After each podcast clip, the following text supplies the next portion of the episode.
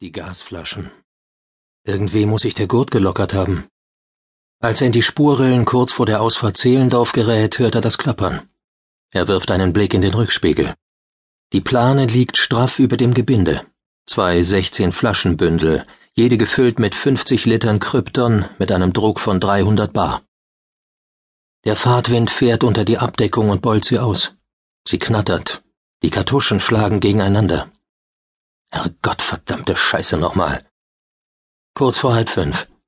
Um fünf muss er auf der verfluchten Baustelle sein, sonst steht er wieder vor der verschlossenen Tür des Containers und kann sehen, wer das Zeug los wird. Dann fängt es auch noch zu schneien an. Eine widerliche Mischung aus Regen und nassen, schweren Flocken, die auf die Windschutzscheibe klatscht. Es ist ein kalter März, und die Straßen sind noch immer vereist von dem nicht enden wollenden Winter. Er muss vorsichtig sein. Runter vom Gas. Die Scheibenwischer verschmieren den Schnee auf der Scheibe. Knapp 80. Hoffentlich kein Stau. Kurz nach halb fünf. Und erst an der Stadtgrenze. Er sieht in den Seitenspiegel und erkennt nichts. Nur die Scheinwerfer der nachfolgenden Wagen. Der Dreck hat das Glas fast blind gemacht. 800 Liter Krypton. Er will das Zeug loswerden. Er beschleunigt wieder auf hundert, wohlwissend, dass er in einer Kontrolle seinen Lappen los wäre. Zu schnell. Gefahrguttransport. Er setzt den Blinker und verlässt die Autobahn am Hüttenweg. Der Wald verschluckt das trübe Licht. Nebel kriecht durch das Unterholz.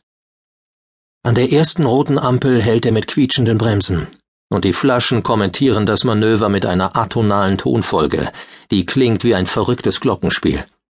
Gleich kippen sie. Wenn eine kippt, reißt sie die anderen mit, wie beim Bowling. Er muss runter von der Straße. Jetzt.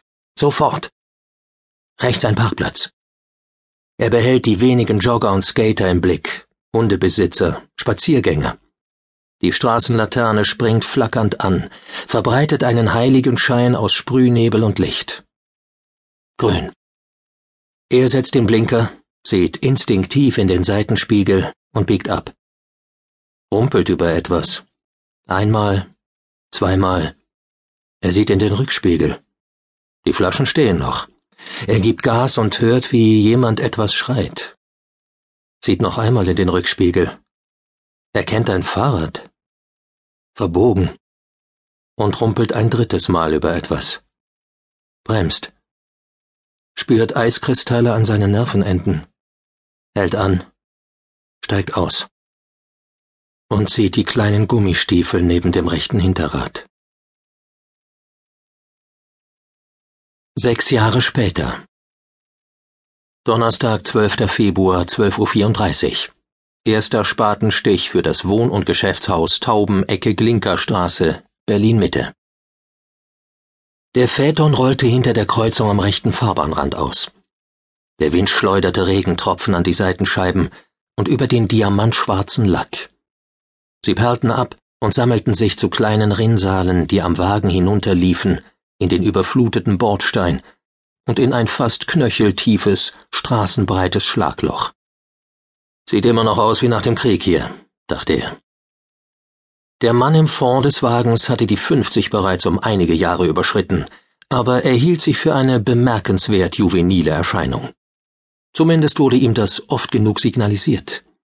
Die Haare trug er millimeterkurz, etwa so lang wie seinen Dreitagebart, den er mit Hingabe pflegte und der seinem prallen, fast faltenlosen Gesicht einen Hauch Verwegenheit verlieh, während er seine Kleidung in einer wohldosierten Mischung aus Eleganz und Understatement wählte. In den einschlägigen Bars und Nachtclubs der Stadt nahm er die interessierten Blicke der Frauen wie selbstverständlich zur Kenntnis. Genauso selbstverständlich wie das Desinteresse seiner Gattin, die ihn noch ab und zu auf Veranstaltungen begleitete, wo ihr ein Mindestmaß an Zerstreuung geboten wurde oder wenigstens die Gelegenheit, einen adäquaten, sprich ebenso solventen Nachfolger für ihn zu finden.